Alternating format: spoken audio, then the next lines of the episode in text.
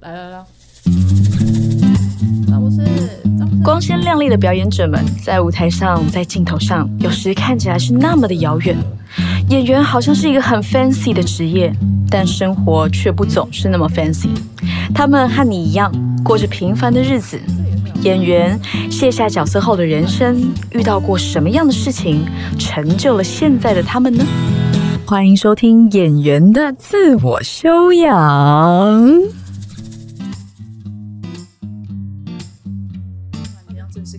下开始流汗了，哇，压一下。哎，呦呼呦呼啊！好，Hello，各位听众朋友，大家好，我是曾心燕，欢迎收听《演员的自我修养》。今天来到我们节目现场的呢，是我一位非常美丽、非常白的学是非常白，因为她今天穿白色，所以他整条整管是白色的。蔡宣燕爆花，嗨，大家好，我是蔡宣妍宝花。哟呼，哟呼！哎、我我我突然间又想讲一件事情，我觉得很扯，就是那时候啊，我们在大学的时候，因为她是我学姐嘛，她刚好大我一届，那我们就是会有个活动是迎新，然后要去露营的那种。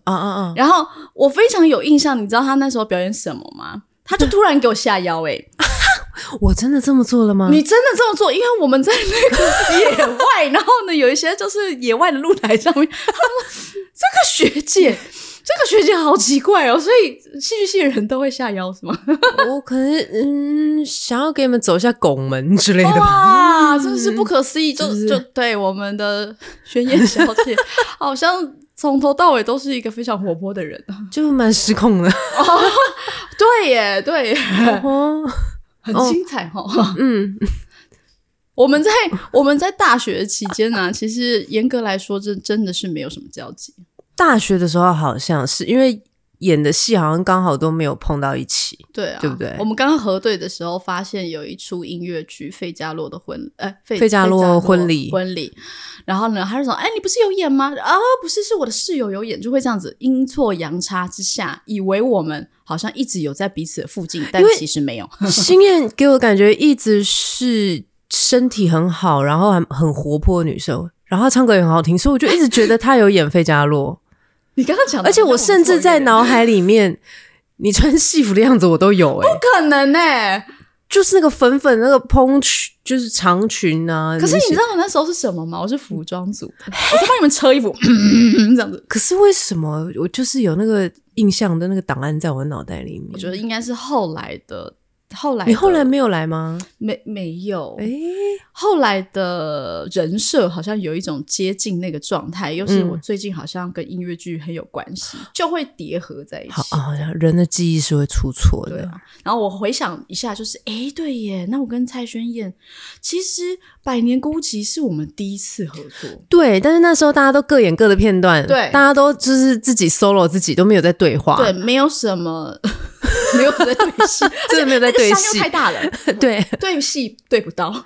而且真的很热，我们在台南盐山，对啊，我我只有那时候很有印象，就是也是我们访问过的一个对象，也就是莫子怡先生。嗯，那莫子怡先生就是跟我们两个好像年代比较接近，然后又 稍微我跟人家讲久远呢、不是，是因为他，或者是因为比较常合作吧，因为下面小的真的太小了，真的太小，就是十岁这样。对对对，有一种这种感觉，所以他很常在闹我们两个，然后我就会觉得，哎，这个人，你为什么不去闹其他的那些学弟？你去跟他们闹就好了。可是跟学弟闹，他就等于像是爸爸跟儿子在闹对啊，吧，就是有点太过 那个年龄。差。对，可是因为刚好我十九岁出去接第一出舞台剧的时候，就认识莫子仪了，啊所以他其实对我来说就蛮像哥哥，就一路看着我长大，看着我谈恋爱这样。哦哇，十九岁那是大大大二的时候，所以我跟哦我跟我老公在谈恋爱的时候，嗯他跟高云轩都在旁边看着，哦，对，因为高一路看着我们认识这样。是是是，你们是一群都很好嘛，对兄弟们。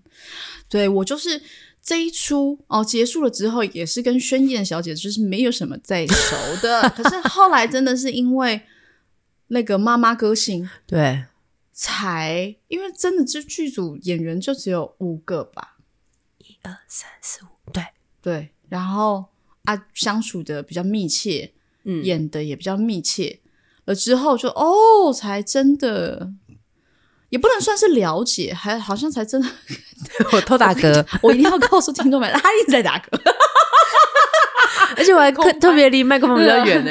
对，我们来就我们就我我跟你讲，收到的话我们就来放大它，你就放大没关系。对对对，然后但我们的那个节目也可以成为综艺节目。我没有我没有偶包，我太棒了吧！我通常上 podcast 都会把对方很有深度的节目变成综艺节目，因为我会有很多音效，我自己。啊，我觉得自自己把持一下，就是因为这一出戏呢，才开始我们好像比较有一个认识。然后我对于爆花有一个非常深刻的印象，就是妈妈歌星那时候在演出的时候，刚好跨到我的生日的当天，这样。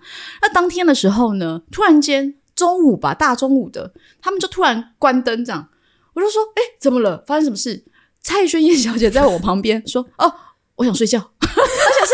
他就是秒回哦，所以让我没有办法有时间去想说他们是不是要帮我庆生，我就哦好，对不起哦没没事，哦学姐想睡觉了，让她睡，让她睡，然后下一秒就祝你生日，我心想说我为什么要被这个人骗？可是就是因为他的反应真的太快速了，就是是一个综艺节目的的 tempo 的。的简直是没有在 re 稿的方式，就零秒插入这个这个这个反应，让你就是没有办法措手不及啊。嗯哼，然后又让我觉得，其实你的整个本人也都是这样，就是很很机灵啦。我觉得一些可能是因为我现在上升走到了水瓶座，我们要讲一点星座的部分。真的哦，对，所以我现在就是。风风风里来风里去，这样哦。你是天蝎，然后去水水平，然后真的是脑袋想到什么我就说什么就做什么哦。所以这样子真的很 make sense 哎。对啊，然后以前还在天蝎，二十几岁还在天蝎的时候，其实非常怕生，就跟现在完全是两个人。哦，就是我以前，譬如说那时候刚出去的时候，跟大人的同事们，譬如说跟乃璇啊，或是跟谁谁谁啊，我都不太敢聊天。但现在就是啊，hockey 啦，这样对。哇，那你才真的是完整的走去 水平。那想要问你哈，就是当你还在天蝎时期的时候啊，在接这个演员工作，呃，我们就说角色功课好了，在研究说我们要怎么演这个角色的时候，你都做了些什么呢？或者是怎么怎么，你你的习惯是什么呢？年轻的时候嘛，年轻的时候比较，我觉得，因为我小时候是学扯铃跟跳舞的，嗯，然后因为整个国小的那个时期，整个六年，我都在一个很高压的环境里面，因为老师都非常非常的严格，就是你做不好，可能因为那时候还体罚是很 OK 的一件事情。所以就是会有一些惩罚呀、体罚呀，叫你青蛙跳，不知道跳几圈啊，或是打手心啊，有可能会拿一些东西揍你、丢你的人的附近啊，这样之类的，就是在那个年代是很正常的一件事情。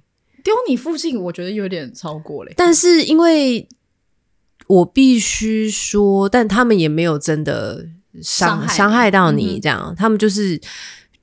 就像是一个严师，他要演一个严师哦哦，蛮像是以前就是学东西的师徒制的。对，我们确实蛮学长学弟制，在我国小的时候就非常非常严重，所以我从小就养成一个很自动跟听话的性格。嗯，所以那个东西其实影响到我后来大学的时候演戏，尤其是大学的时候，那我们还在。摸索表演的阶段，它其实是老师给什么你就就学什么，就尽量吃到身体里面嘛。可是那个时候不太会有自己的思考方式。我其实现在回想起我大学的时候，我觉得我是完全不会演戏的，就是我可以执行的还不错，嗯，可是那个基本上来说，就是执行演戏这件事情。嗯，然后我可以尽量执行到八十分、九十分，让人家看不出来。嗯，他们觉得说，哎，好像还行，可是总觉得好像少了些什么。我以前最常拿到老师的笔记，也也偶尔会会有这种笔记，就觉得看起来 OK，但是觉得好像少了什么，就是没有那个。你有时候看某一些演员演出的时候，你会有一个哇，就是哇塞，你就有一个。被惊艳的，嗯被对被被勾住的那一瞬间。但我觉得我大学时期是比较少的，而嗯是我很努力的想要呈现我有这个一瞬间。嗯 我觉得那就是因为来自于小时候的环境跟教育方式，嗯让我变得像一个容易听话的机器人。嗯所以我在大学四年，我最困扰的一件事情就是，我不太知道我要怎么去思考角色。即使老师学校有教一些那种什么剧本分析的方式啊什么的，但我我分析完了，我还是觉得说，我觉得我离他好远哦。嗯然后可是那个时候刚好在大二的时候又接到王家明的戏嘛，嗯所以就等于就出去工作了，就接触很多各式各样不同才华的前辈们，因为每个人都身负异禀这样，嗯所以那个时候也学到很多不同的。就是这边偷学一点，这边偷学一点现代舞，那边学一点和气大，学恰恰，学昆曲，巴拉巴拉巴拉这样偷学一点，偷学一点。然后因为刚好佳明的戏又是那种很需要执行力的戏，嗯然后表演靠个人，所以那个时候我会觉得，哎、我好像在这个剧团里面，我觉得我蛮如鱼得水的。就是你给我，我脑袋很清楚，我知道什么时候要干嘛，什么时候要干嘛，我甚至快换快换超快，然后我执行一些呃表演啊、换景啊，然后什么。什么时候从右舞台切到左舞台啊，我都不会 miss。这样刚好年轻的时候记忆力又蛮好的，这样。所以那时候就会觉得说，哎、好像是不是这样就是表演了？嗯可是，然后就这样过了，也是蛮多年了。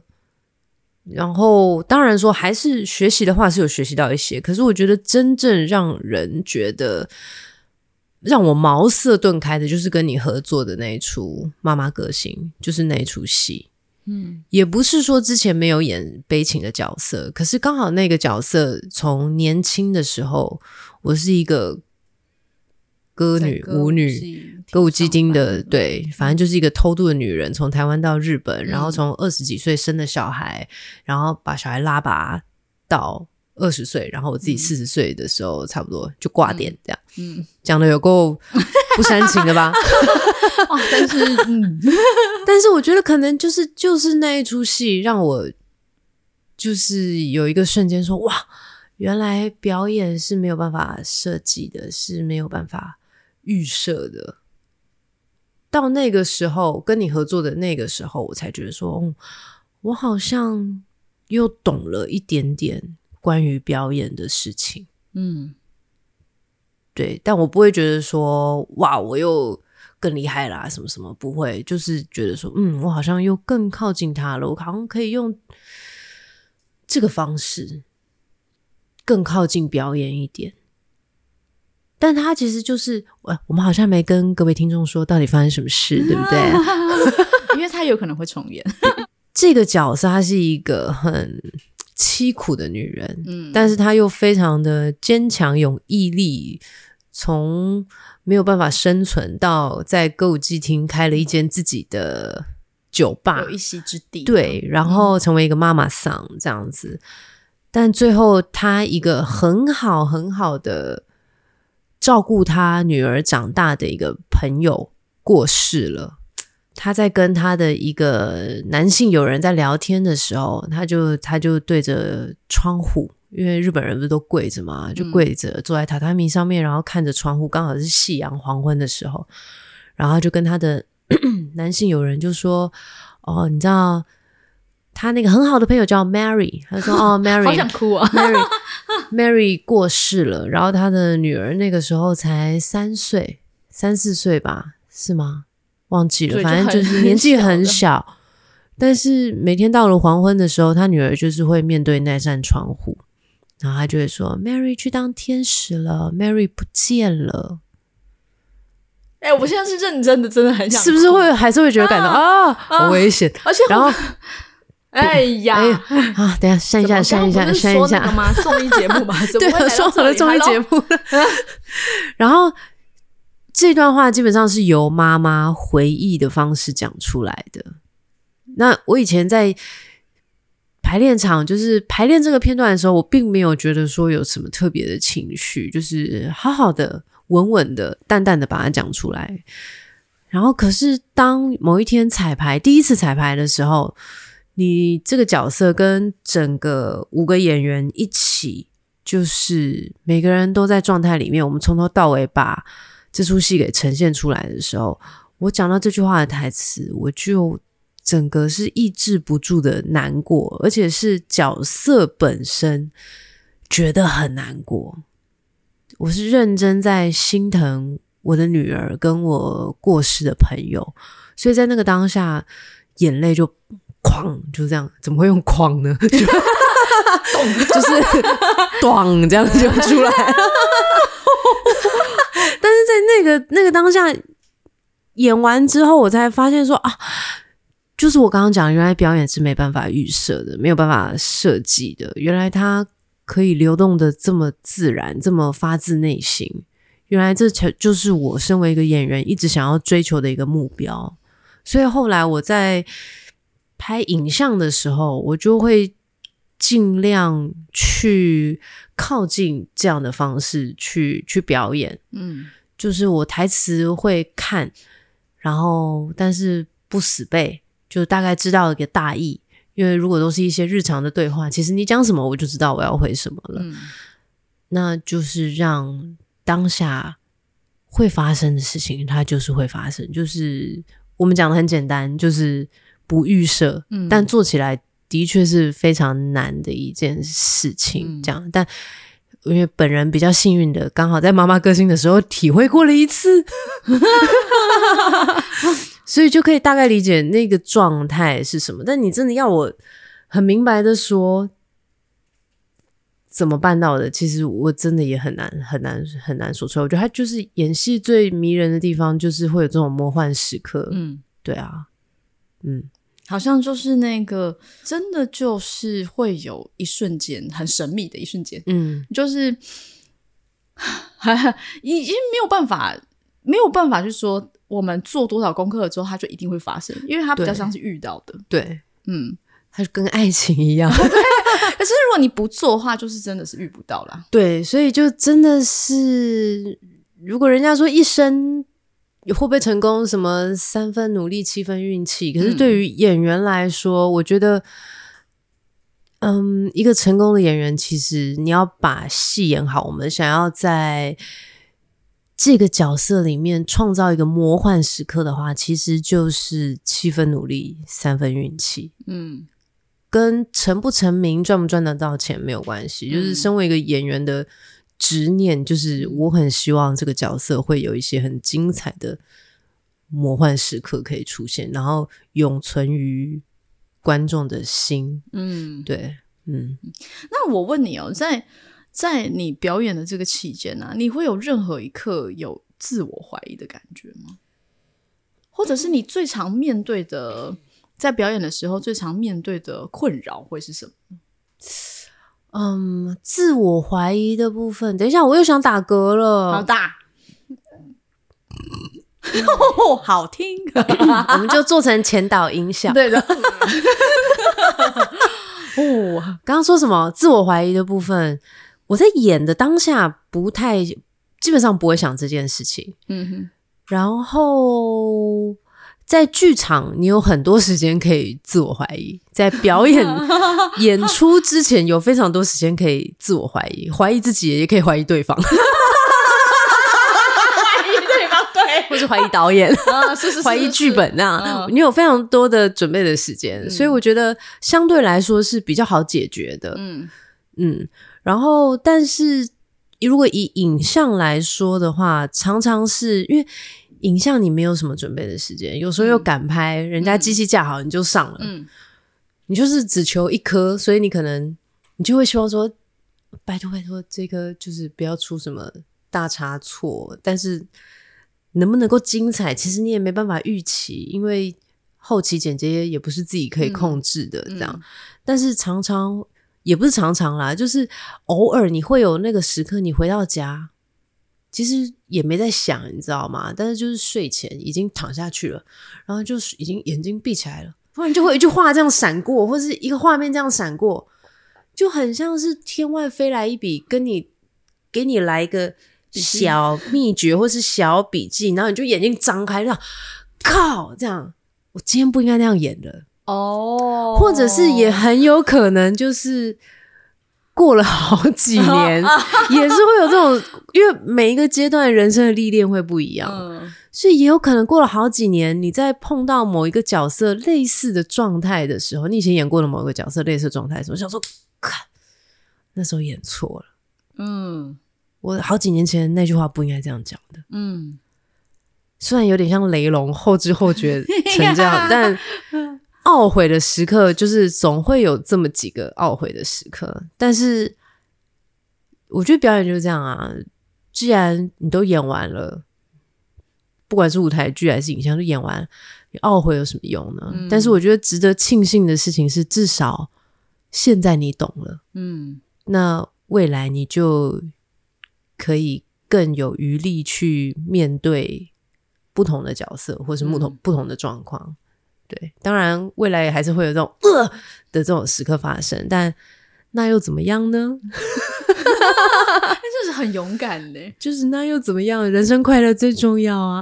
我问你哦，你是本来天生就是一个不会去想这么多的人吗？我其实是，我觉得也有可嗯能就是，哇，原来已经到了三十几岁，还是不喜欢思考啊！喂，喂，就是真的蛮蛮蛮，这样讲真蛮不负责任。但我的确是一个蛮靠感觉的人，我思考的时间通常会在很自己私密或者是一个人的时候出现，大概十到十五分钟吧。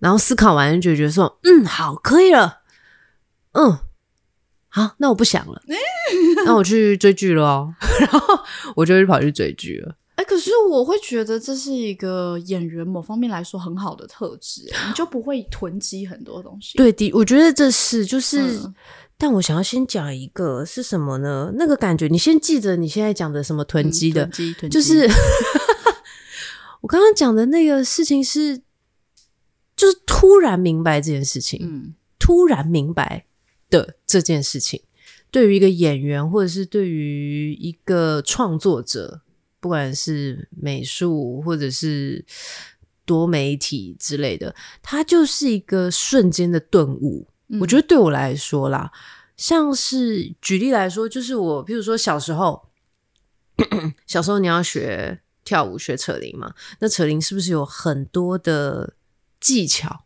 很多的花招要去做变换，嗯但你想想看，以一个小学一年级到三年级学生的理解能力，我是就算老师解说的再清楚好了，但是以一个七八九岁的小孩，他的理解能力其实是很不足的。那我到底是怎么学会这些动作的呢？嗯就是那个过往，我有时候这样想起来是，我一天我就是至少四个小时我都在练车铃，早上两个小时，可能然后放学有两个小时。那我到底怎么学会的？我就是看着前面的学长姐他们怎么做，然后老师稍微讲了一下，老师讲了一下顺序，这个扯铃动作的顺序，然后你就是一直练。我练了一百次，我练了两百次，我失败了一百次，我失败两百次。某一个瞬间，你就是会了。会了，嗯然后那个会了的东西，就跟你骑脚踏车一样，你会了，你就是会了，你这辈子都会。那个平衡感永远都不会消失，所以你现在就算过了三十年，你再把扯铃拿到我手上，那些动作我还是会。它就是一个身体记忆的东西。我觉得演戏有时候你瞬间的顿悟也也很像这个，会了就是会了，会就是像你唱歌，你一直找不到某一个共鸣啊共鸣但某一天你就找到啦，这个点，就找到啦。你要怎么说寻找的过程呢？嗯就是一直练习，嗯，对啊，某一天就会找到的啦。哎、你你的方式其实蛮奇特的，哎，你很不像我遇到的很多呃，我们说学生或者是 同学。或者就是你比较像是练家子的人，你比较像是以前就学京剧或者学歌仔戏的这样出身的。可是你又明明是北医大，就是北医大好像比较常会有的状态，都可能是类似像想太多啊，嗯，或者是。呃，好像就是要挖自己内心啊，比较有这个情况。我觉得挖自己内心也是有这样的一个阶段，譬如说大学你要演哭戏，哭不出来嘛，嗯，因为什么都还不懂。其实人生目前真的没什么难过的事情，这样。那个那个时候二十几岁的时候，觉得哎，从小到大其实过得蛮幸福的。那你要怎么去理解很悲伤的角色呢？我那时候大学的时候，可能大家就说什么要有。情绪记忆的抽屉呀，然后就是一些回忆呀，你要用回忆一些难过的回忆、快乐的回忆，在你需要演戏的时候把它拿出来用。我大学有一阵子是用这个方式，因为狗急跳墙嘛，嗯嗯嗯，就是你不用哭出来，我你不用你就哭不出来，怎么办？我只要想一些我外公外婆过世的那种东西，对啊。然后你就可能在演戏之前，你就要很努力的去挤。上场之前，你就要开始想外公外婆过世的场景啊，然后烧纸钱的画面啊，Q 鼓啊，入塔呀，什么什么的。然后当下演出，你哭出来，觉得说啊，太好了，我完成了一件事情，我松了一口气了。可是你你看，我们现在活到三十几岁，你要回想这件事情，这个东西是表演吗？它不是。对啊，必须很诚实的说，他不是，他就是一个大学生的教育剧场的练习。嗯，但是他的确是我们靠近表演的一个方式跟途径。你可能避免不了，如果你不是天才型选手的话，你就避免不了，你就是得经过这一招，你再去发现别的方式。对，然后。你看，如果我从开演之前，我在进场之前，我就想着我很难过，我好难过，我好难过，我眼睛积着泪水，胸口积着情绪。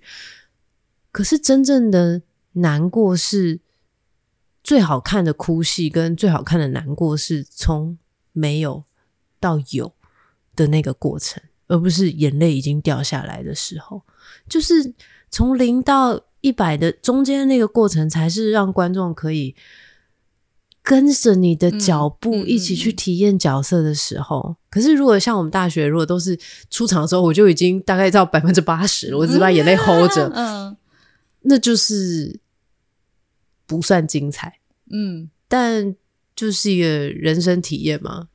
大家都可以去试试看哦。我我我听着听着就觉得哇，真的很欣赏你。的原因是因为我就是刚刚说到呃，爆花是一个很练家子型的的演员的感受。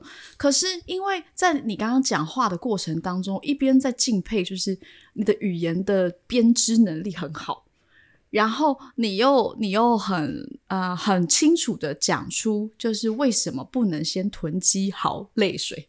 就是我好像从来都没有听过一个这么明确的说法，因为我也干过这种事，我也曾经呃积很多眼泪，然后呢，明明就是跟男朋友分手的事情，可是要上来演另外一件事，嗯，可是那个就会很奇怪。其实你在演的事情跟你要你在做的事情跟你要演的东西是不一样的，对。对，但是就是很奇怪，那就是一个只能说是一个表演的方法，嗯，但它不全然是表演。嗯，就等于是说，其实你不是跟着角色一起在那个当下。对，哦，嗯，我刚刚提到就是呃，爆花那个生日快乐的那个，突然间要睡觉，就是我觉得他你的机灵啊，让你现在在拍戏或者是在面对表演的时候，有有一个非常敏锐的方式，让自己待在当下。我觉得这个剧场的确帮忙帮蛮多的，因为。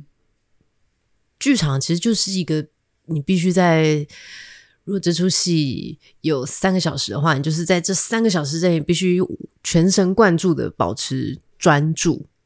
那我们既然在三个小时这么长的时间都可以保持专注的话，那如果换成在拍影像的时候，那个进进出出对我们来说就会比较容易，就是我不需要。导演说：“哎，好了吗？灯光组、摄影组好了吗？我们要开始了。演员好了没？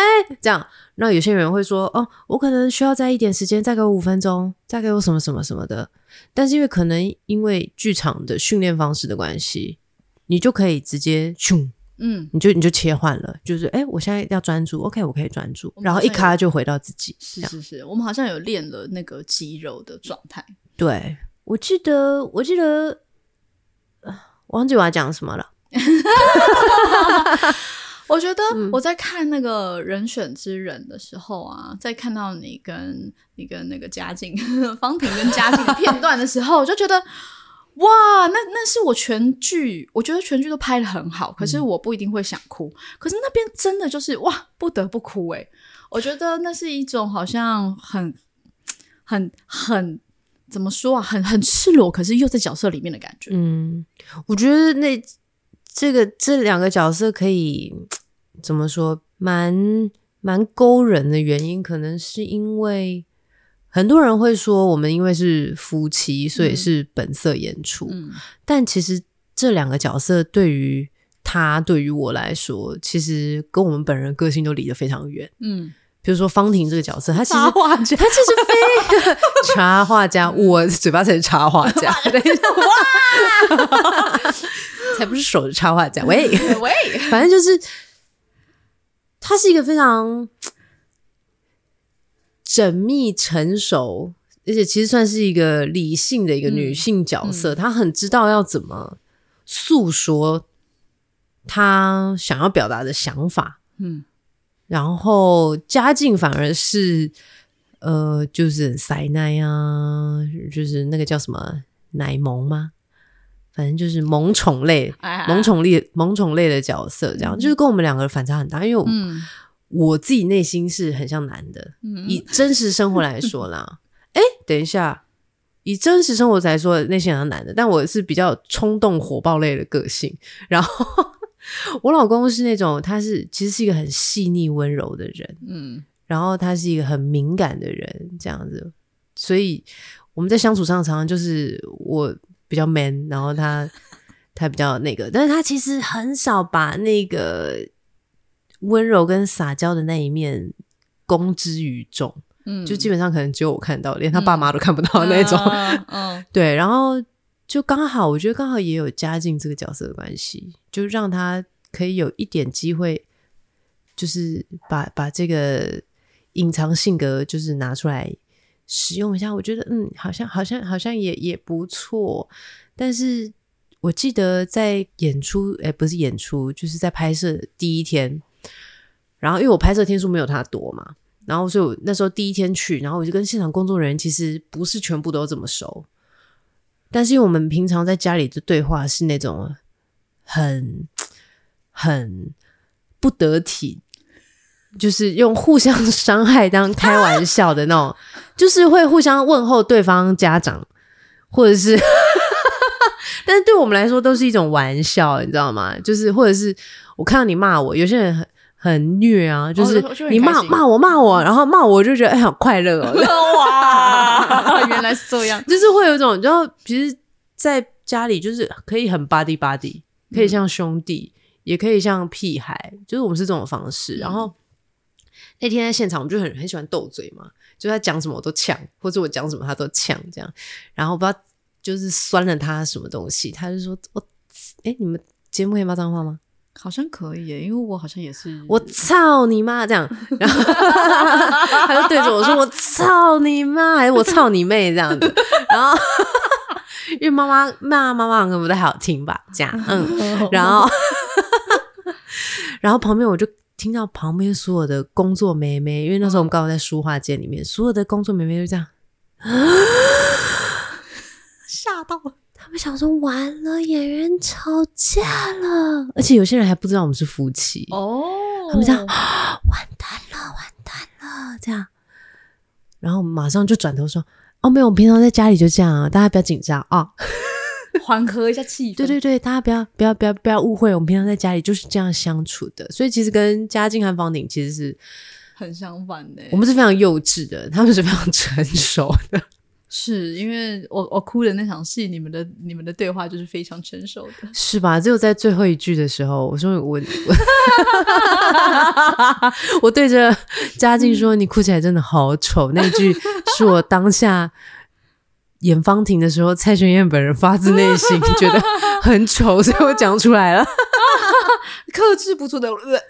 而且刚好因为君阳导演就是他会希望说，虽然他们的对话都这么的成熟理性，有的时候也许偏向教科书了一点，但是他会希望这对夫妻的关系在最后可以收在一个比较轻松的氛围。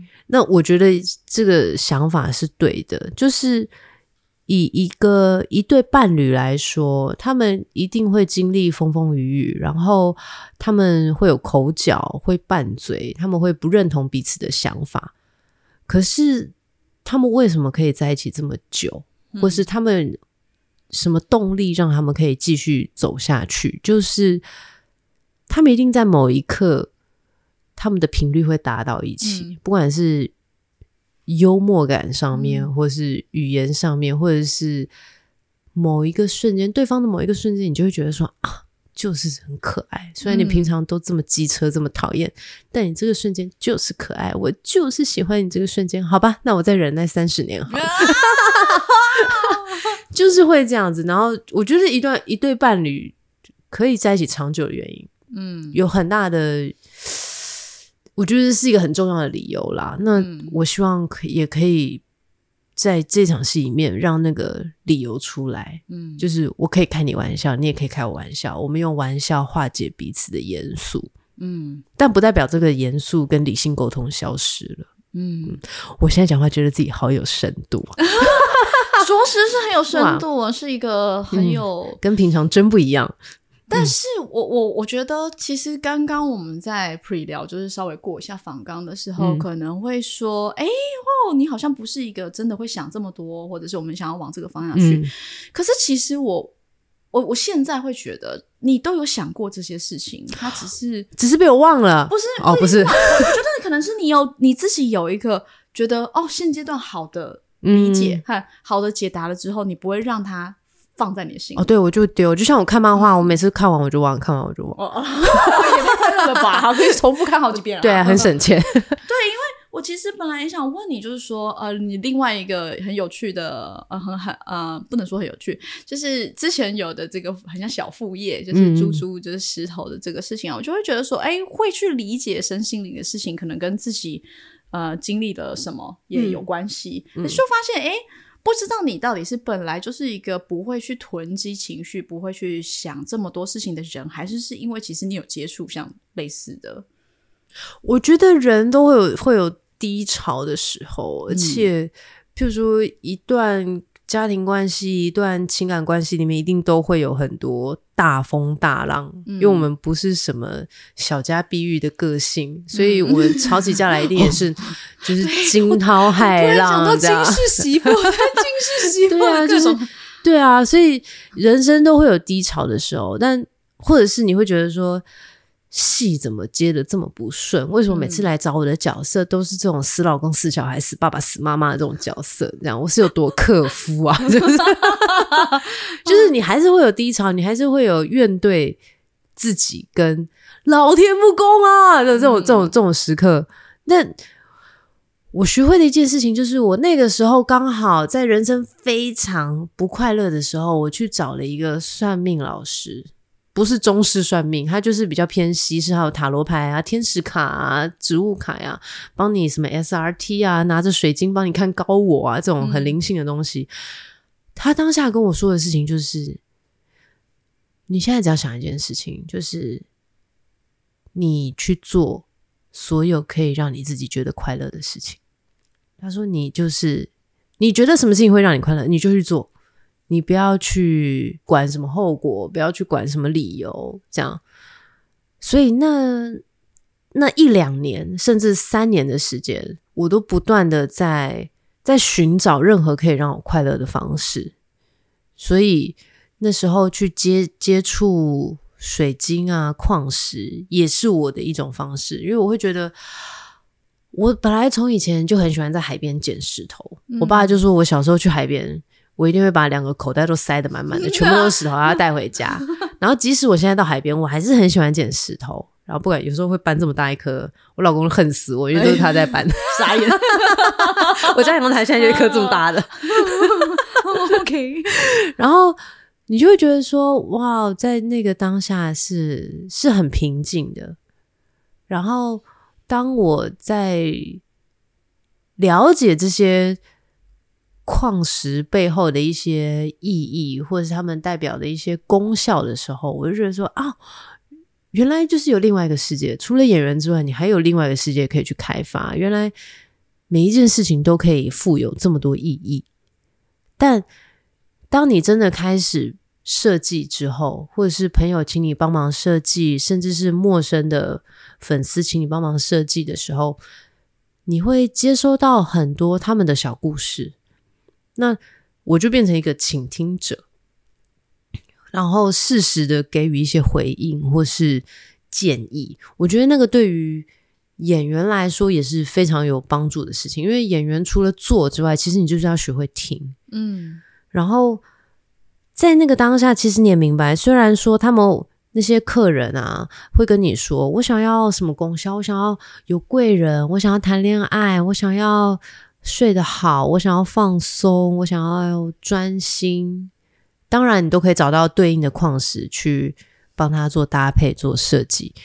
可是，我刚刚想到脑袋里面闪过一个想法是：虽然说这些石头它们本身一种石头可能就有很多很多种意义跟功效同时存在，但是你要怎么去？归类跟使用它，就是最终最终这个物件的意义跟本质，还是要由你这个人自己去决定。就是即使我是一颗呃，以大众来说会比较知道的粉晶，好了，粉晶就是恋爱，然后桃花，然后招贵人，然后可能让你。皮肤好，同时我现在讲的就有四个四个解释的意思，但是它到你身上的时候，你要怎么去选择？说哪一个东西，我要选择哪一个解释是最适合我的？我要怎么使用这些解释？我觉得那跟表演也很像，就是譬如说表演的路径，或者是每一种情绪，每一种角色的个性，你要怎么去使用？你要怎么去归类？说。这个角色他是这个走向的人。有些人在做角色功课的时候，会用比较单一的想法去想这个角色。譬如说，我今天演一个慈济师姐，大家就觉得说，对，要端庄。要很有爱心，要善良，讲话要有深度。但谁说慈济师姐不可以开玩笑？嗯，谁说慈济师姐不可以开黄腔？谁说慈济师姐不可以做一些就是搞笑的事情？我觉得一个人里面都有非常非常多面相，就是我可以严肃，我可以搞笑，我可以很煽情，我可以很文青，我可以很冷酷。那我们在演一个角色的时候，我能不能找到机会让他这些不同的面相都在不同的场次，让他默默的被展现出来，但又不会让观众觉得说是不同的人。嗯，但我觉得这是很合理的一件事情，因为我们每个人都是内在都这么疯，我们有这么多的样子，我们怎么可能只有一种样子？嗯，或者是我有时候去演戏的时候。他们就会说啊，你因为一直帮你绑同一种造型，一直帮你绑同一种造型，一个走同一种头发，他们就说要联系，要联系，要联系。我 我就会觉得说，我是一个人，我怎么可能三百六十五天都是这个造型？怎么可能？或者是我现在就是很累。如果我最近的造型是有刘海的话，他们会一直希望。帮你保持在一个很完美的刘海的蓬松密度都是完美的，我就跟他们说不要不要。我是说谁的刘海不会乱？嗯，我说谁的刘海不逼车？而且反正我又不在乎自己漂不漂亮，就是我想要真实，就是逼车的刘海才是真实的，活着的。对，所以就跟人一样，有时候讲话会破音，这个角色会破音。那也是很真实的，就是大家不要觉得自己破音啊，或者是结巴呀，或者是不小心吃螺丝，是很该死的一件事情。我觉得不是，而重点是你要怎么使用这些特质。你可以在该结巴的时候结巴，在该吃螺丝的时候吃螺丝，这样就是你怎么去使用它。端看端看每一个人自己。嗯嗯，哎，我觉得这个。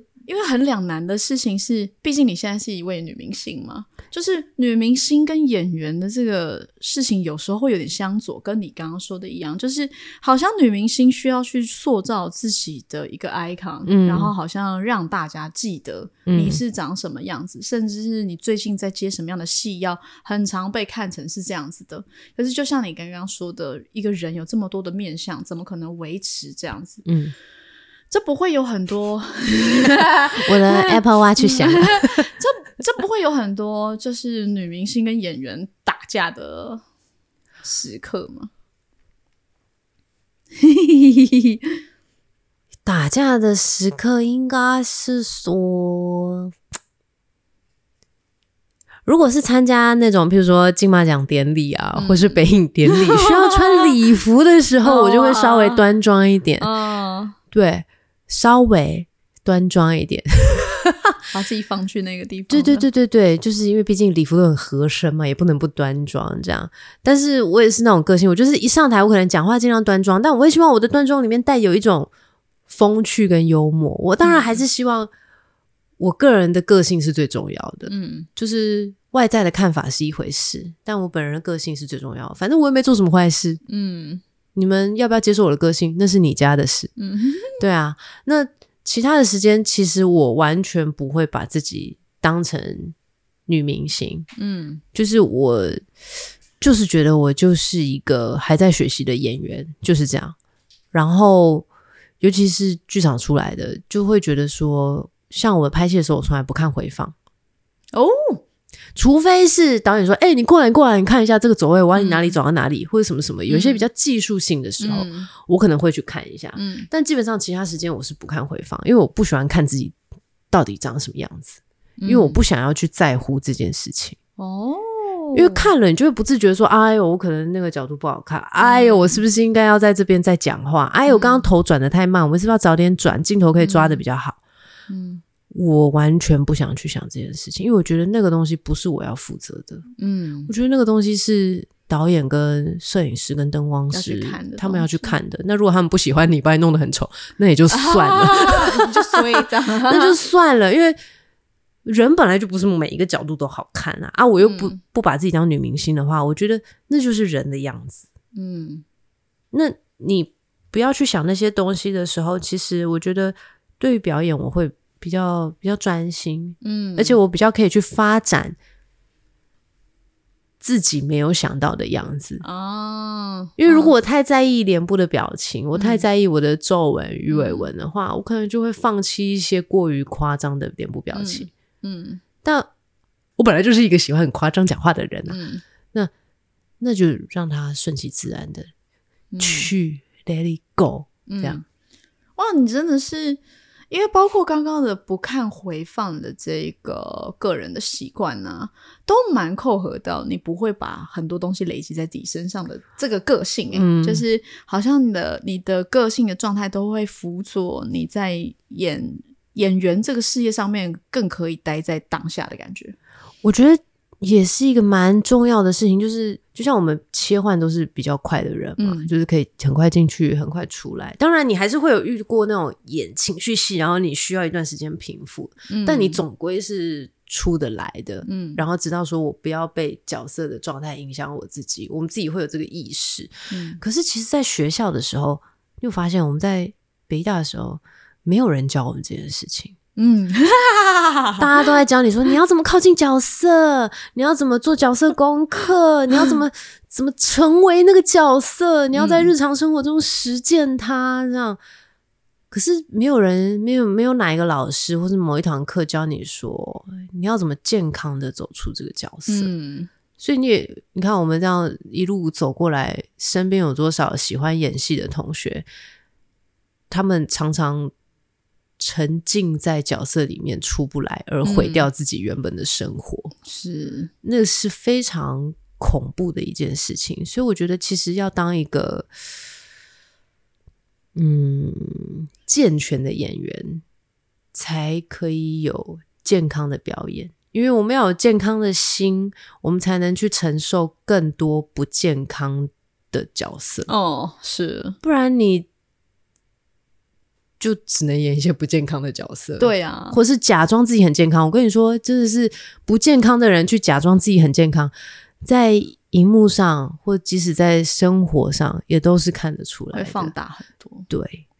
真的是希望正在收听的演员，或者是在日常生活当中的朋友们呢，都可以把这个意见听下去哦，哈哈哈哈当个健康的人啊！是，今天真的非常谢谢宣言宝华，谢谢大家在最后用一个感性 的声音来跟大家说再见。那我们就继续关注爆花的作品了哦，嗯期待可以跟新燕。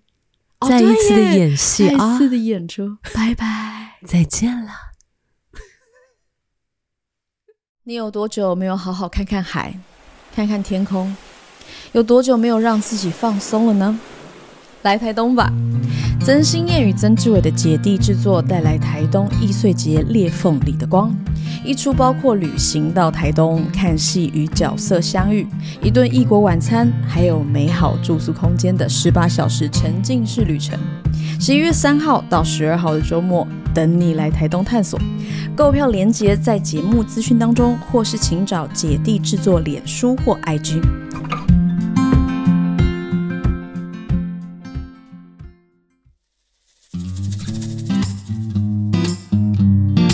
道演员的自我修养有会员吗？现在就加入会员，每个月收到我们的私密分享和可爱的电子报。